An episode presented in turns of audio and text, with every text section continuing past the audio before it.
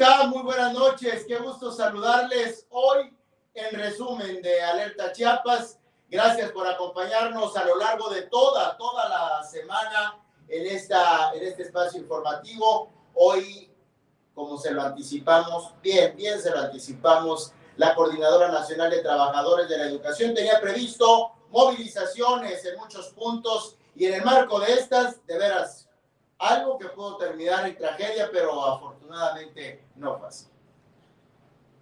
Samuel Revueltas. Eric Ordóñez, ¿cómo estás? Muy buenas noches a la ciudadanía que se está conectando en estos momentos a través de la plataforma de Alerta Chiapas. Yo creo que en un momento más le vamos a proyectar este video eh, donde pues básicamente se ve cómo embiste este camión a las y los docentes que se manifestaron en el tramo de Tuzantán. Muy importante también que en este marco Pedro Gómez Bama cada unas declaraciones que en verdad simbran porque revela que hay docentes que tienen miedo sobre todo los que trabajan en la franja fronteriza, Eric, porque tienen temor ante el crimen organizado que constantemente está secuestrando y constantemente se está enfrentando. Por otra parte, si podemos hablar de la parte generosa de Chiapas, hoy fue el día del pozol y vaya que la tuxlecada se dejó ir con todo a los mercados públicos para disfrutar de esta bebida. ¿Qué te parece, Eric, si comenzamos? ¿Y qué te parece también si una vez proyectamos este video que en realidad está híjole, terrible.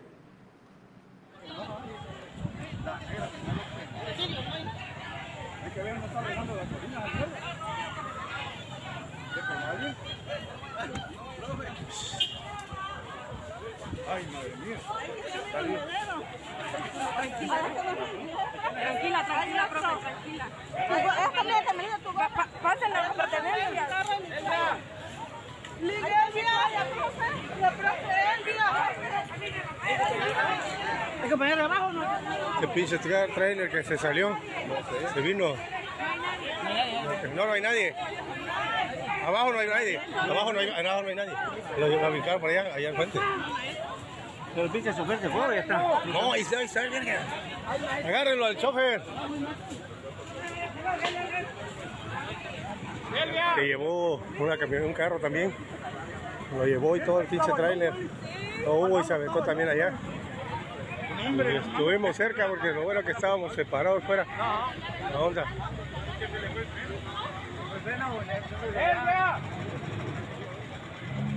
Bueno, que no marcando bien. No, es lo bueno que se aventaron.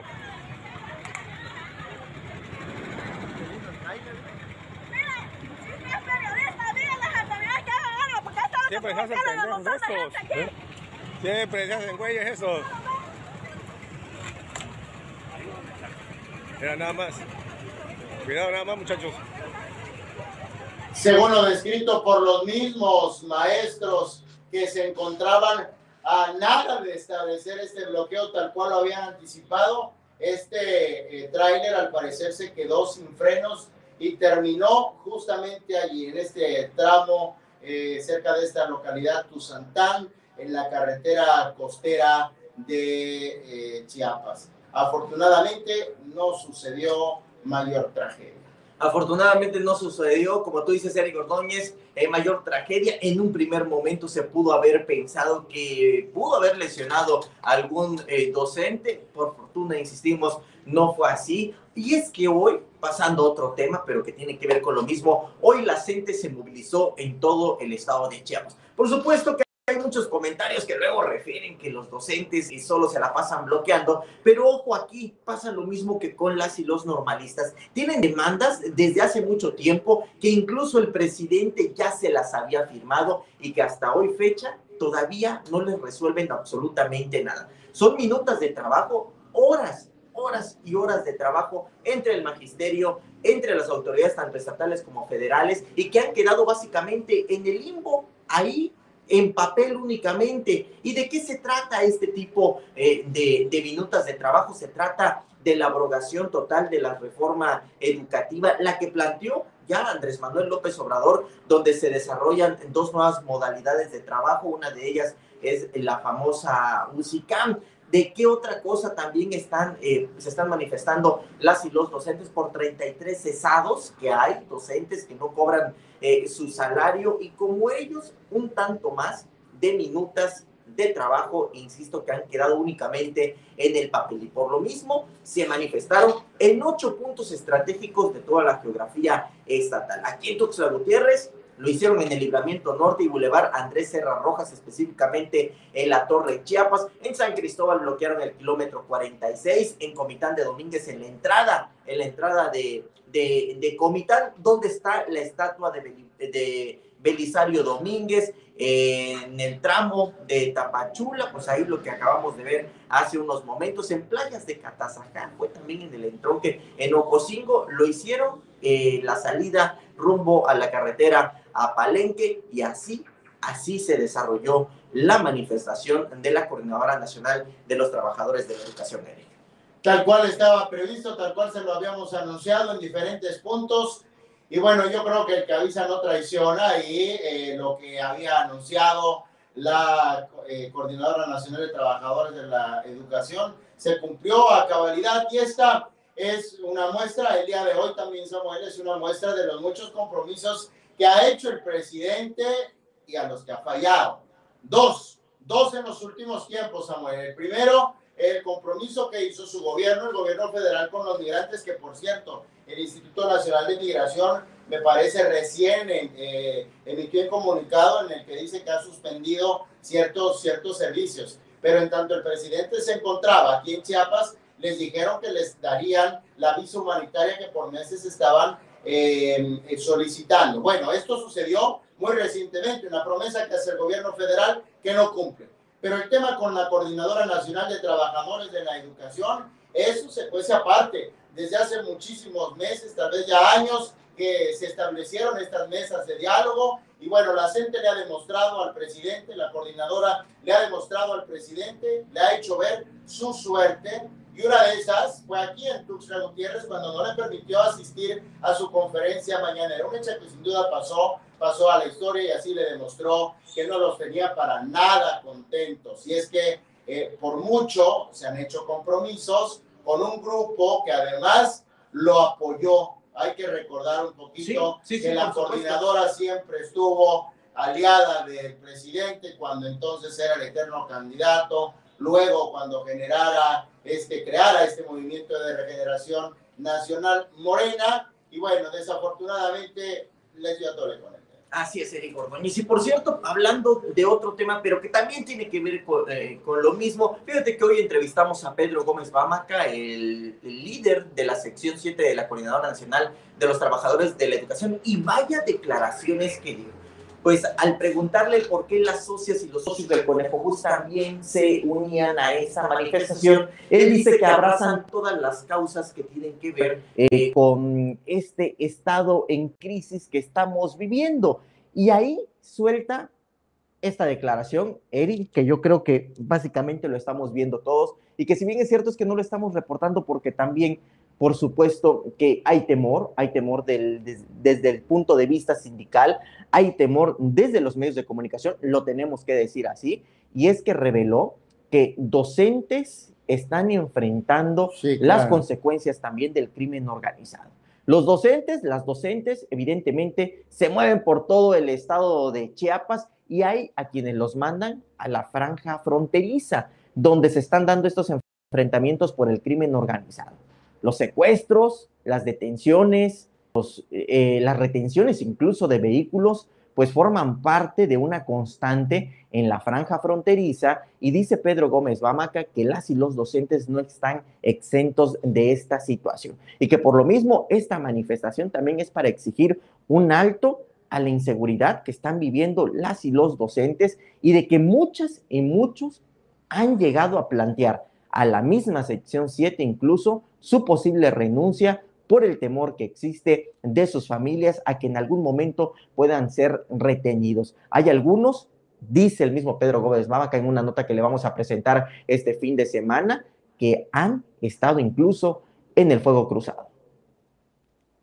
Bueno, pues a esto no están, eh, de, este peligro no están exentos para nada los docentes y entendible es que muchos hayan querido o estén huyendo. Fíjate, Samuel, yo tengo un caso muy particular en un municipio, en el municipio de Las Margaritas, en donde por una cuestión no precisamente relacionada con el tema de la delincuencia, pero eh, sí por un tema de usos y costumbres expulsaron a un grupo de maestros basados en, eh, en cosas como... eh, ¿Usos y costumbres? Usos quizás? y costumbres, ¿no? Cómo se, cómo se vestía la maestra, el maestro, este, Eso etcétera, etcétera, ¿no? Y Sí. fíjate, esto nos demuestra que tampoco para los maestros mismos hay garantías para poder ejercer su trabajo. Imagínense cuánto y más para nosotros los periodistas que evidenciamos realidades que no siempre son eh, apreciadas por Así muchas es. o por muchos. Fíjate que por acá nos dice la Bon Cadena que mentimos a la gente que mire el video diciendo que no cumplen los gobiernos.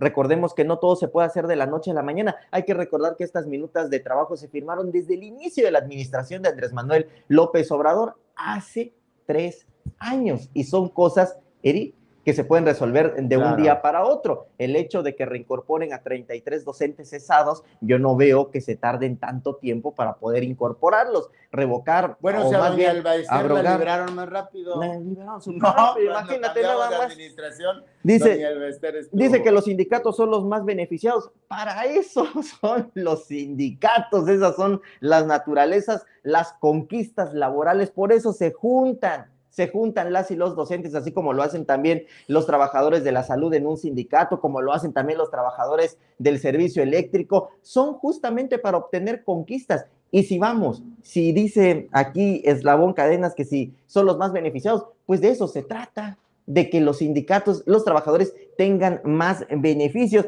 Dice, recordemos que todos los que tenían Conejo Bus tienen miles de placas. Oye. no todos tienen miles de No, no placas. son miles. No, aquí son creo que cuarenta y tantos. son cuarenta y tantos socias y socios Sí. y no todos tenían más No. de dos Y concesiones. ahora no tienen ni placas. Ahora ni siquiera eso. sí. Yo creo que hay que informarse un poquito No más de los, de, chaira de los, eh. de los sea, temas Sí, porque... sí se vale ser híjole. chairo, pero hay que ser chairo informado, al menos para discutir con, con argumentos. El, te- el- el tema, por ejemplo... Del Conejo de- Bus, ¿desde cuándo lo venimos reporteando? de- eh? Una, dos, Samuel.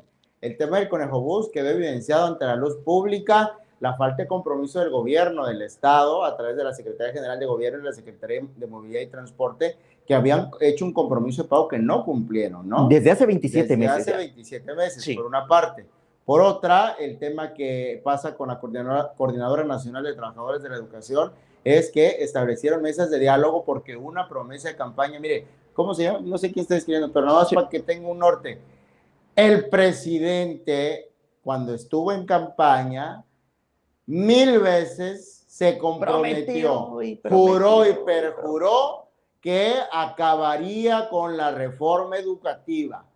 Él se los comprometió y nada de eso ha cambiado. Esa es la problemática que actualmente enfrentan los maestros. Ahora, les voy a decir una cosa, que si los sindicatos estos, los sindicatos otro, sí lo que quieran, ¿eh? Y de los líderes sindicales que engordan sus bolsas sabroso, estamos de acuerdo. Pero mire, si algo tienen las personas que se encuentran protegidas, amparadas por los sindicatos, son más garantías laborales que usted y que nosotros. Y esas son las conquistas que han legitimado los movimientos eh, sindicales. Así es, fíjate que por aquí Carmen Jiménez Díaz nos dice dónde fue el accidente contra la gente. Fue en el crucero de Tuzantán. Muchas gracias ahí a Luis Alberto Martínez también que le contestó que eh, fue en Tuzantán en el crucero Cruz de Oro. Fabiola, la productora, nos indica que ya está el mapa del COVID. Les vamos a mostrar en un rato más porque créame que es Ah, una estamos sorpresota. Ya hace muchísimo que no presentábamos mapa de COVID, Eric, pero hoy vale la pena pasar el mapa completo de COVID. Mili Moguel, feliz fin de semana, Eric y Samuel, muchísimas gracias Gracias, doña Mili, un besote. a- a doña Mili, por supuesto.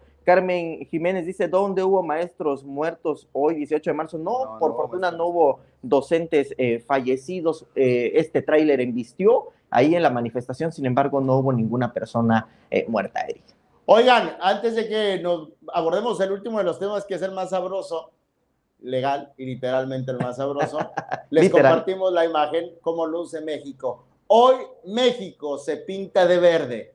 Y tranquilo, Ya no hay partido- Tranquilo, Partido Verde Ecologista, no es, no es por una cuestión política.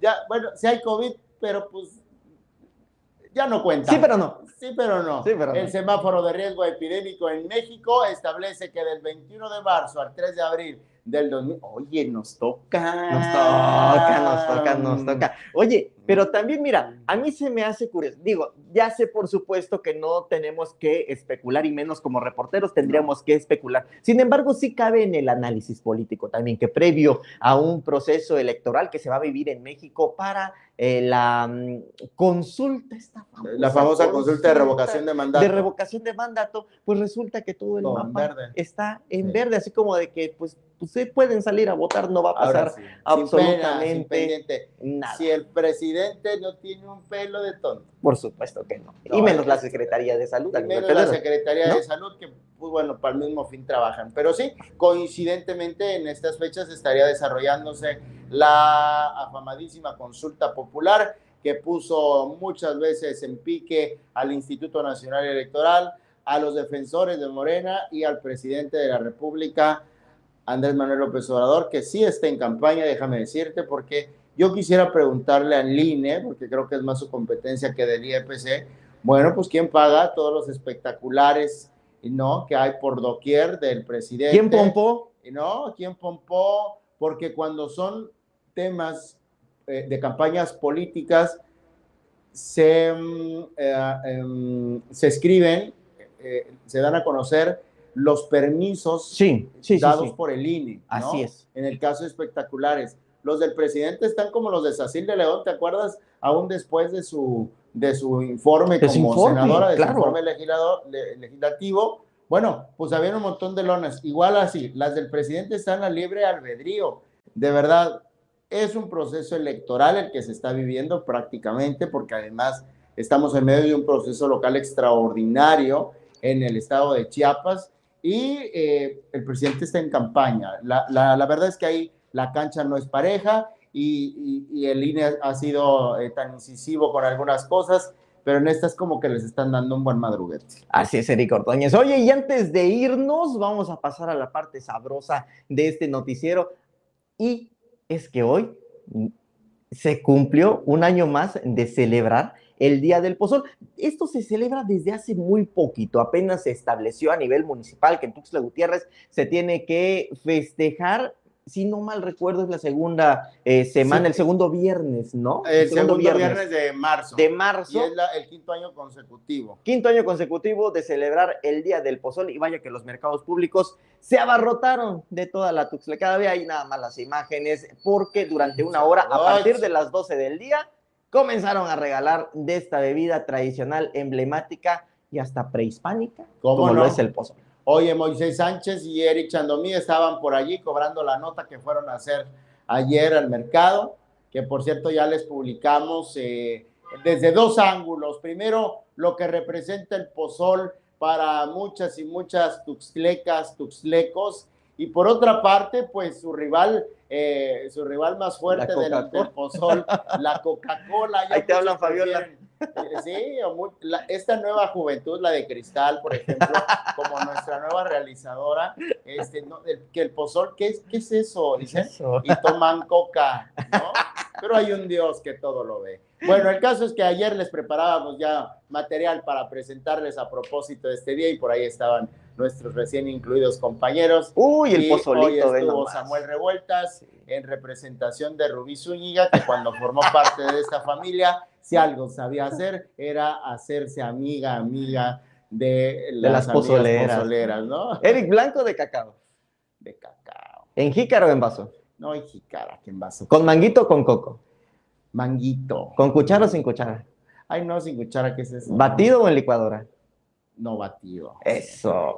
Mira, Mira, no te voy a decir una cosa. Eres buen chiapaneco. O sea, si entonces. voy y lo pido, sí, sí, como no. Pero si lo hace mi abuela, que sea el pozol blanco. En pozol blanco, ¿no? Sí, si lo hacen mis abuelos, bueno, una de ellas ya falleció, pero una lo hacía eh, eh, así batido, el blanco, con azúcar. Y la Ah, otra, sí, claro. me encanta que nos llevaba de paseo a, a- a un ranchito que tenía y nos preparaba el agüita de masa, ¿no? El, el pozol blanco y nos daba piloncillo. No, ¿qué tal? No, por eso ese no lo tomo, porque me da mucha nostalgia. Mejor el, el de cacao. Son más sabroso. Son, Sí. son alimentos que dan nostalgia. Hace un año yo platiqué con una nutrióloga que me decía también que es muy recomendable que el pozol, de preferencia, si uno tiene mucha actividad física, se consuma con azúcar, porque de ahí nos estamos metiendo también un alimento con alta alta eh, cantidad de calorías y que evidentemente si uno las expulsa en el día, ahí sí es recomendable, mira, el pozol con azúcar. Si usted no hace actividad física, es preferente que no lo haga o que si lo, si lo toma, de preferencia sea sin azúcar, no acompañarlo con otros alimentos, porque en sí solo es un alimento. Va, va incluido el maíz, va incluido el cacao, y pues luego lo que hacemos es que es el pozolito con las empanadas, el repollo, la salsa, que es bien sabroso, pero, No te pero, de su lunch de Chernobyl, pero no es, no es del todo recomendable. Por eso se insiste mucho en que son trabajadores obreros principalmente que a mediodía lo consumen para recuperar esta carga calórica. Que, bueno, imagínense nada más un albañil que está subiendo, bajando an- este, andamios, escaleras, ejerciendo, ejerciendo evidentemente que van al gym. Sí, de hecho, ¿no? Ejerciendo esta carga calórica y que pues evidentemente sirve como una suplementación. De lo contrario, de lo contrario, pues para Oye, nosotros que nomás no, No, tanto, no, pues no, no, es del todo recomendable. pues ahorita la semana sí mucho, pero si lo agarro del diario, no. Eric Ordóñez, Alerta Chiapas, este espacio informativo, en resumen, hoy está cumpliendo dos años de haberse creado. A partir de ese entonces nacimos justamente en la pandemia, muchas historias se han contado, muchas historias se han deslizado por medio de este espacio informativo que comenzó Rubí Zúñiga junto con un servidor ¿Cómo que te no? incorporaste, Eric Ordóñez, y que hoy la familia Alerta Chiapas cada vez crece más. Pues yo luego vine a ocupar ese espacio, eh, en eh, ese espacio que originalmente construyeron tú y Rubí Zúñiga, que hoy se encuentra en otros retos profesionales. Y bueno, recuerdo también que hace como dos años, tenemos entonces, Dos años. dos años me estaban corriendo, estaba siendo desempleado. Desempleado e incorporándote. Desempleado y bajé de un avión y de verdad lo primero que hice fue irme al Parque Bicentenario donde se transmitiría, Samuel, si no me dejas Sí. mentir, la segunda emisión del La segunda emisión, la primera Porque- la hicimos desde el, Sí, el del Poliforum. Así porque es. primero anduvimos peregrinando y ahora ya hasta casa tenemos. Sí, no. Y ya está chiquita la casa. Y la ¿no? casa comienza a crecer. Ya ¿no? creció la casa. Bueno, los habitantes, porque Los la habitantes, casa no, la casa sigue igual. Los habitantes es que ya comenzamos a crecer, ya somos más. Nos gustaría que vinieran menos, pero bueno. Este, gracias, gracias a ustedes, gracias a la visión de Gustavo Caballero también, que ha sido fundamental. Eh, mire, más allá de informar, porque aquí en Alerta Chiapas cada quien trae como su perfil. Y si algo ha sabido eh, Gustavo es diversificar Alerta Chiapas, ¿no? Y eh, pues le digo, iniciamos en la calle, Samuel y Rubí iniciaron en la calle con un tripié, este, o con este de mano, Con, ¿no? con- ¿Me con acuerdo? una, con una luz de Sí, celular. y ¿eh? con una luz de celular. Por ahí debe estar esa transmisión. Ahí debe de Y estar bueno, por ahí. con esa visión, en conjunto con la del Inge, por supuesto, empezamos a crear más y hoy tenemos un espacio propio, digno, bien bonito y cada vez más proyectos, porque miren, muchos se preguntan Uy, cómo sí. le hacen los de Alerta Chiapas. Ay, de Ay- veras. ay- ayúdenos, suscríbase, Ayúdenos, suscríbanse, aprovechando que estamos en esto, suscríbase ahí en la plataforma de Alerta Chiapas. Eric, antes de irnos, fin de semana, hay mucha gente que comienza a prepararse para festejar. Alberto Cundapí, te mando un fuerte abrazo, doctor. Seguramente te la vas a pasar muy bien. Mereces pasártela bien, así que te mando un fuerte abrazo por tu cumpleaños. Eric, ¿nos vamos? Ahora sí, ya nos vamos, terminando con los cumpleaños. Hoy realiza Fabiola Nucamendi, se estrena como realizadora de este espacio en la ya anunciada ausencia de nuestro ex compañero Efren Saldaña. Este espacio lo dirige Gustavo Caballeros a Buen Revueltas y yo. Aquí nos vemos la próxima semana. Antes, hasta entonces.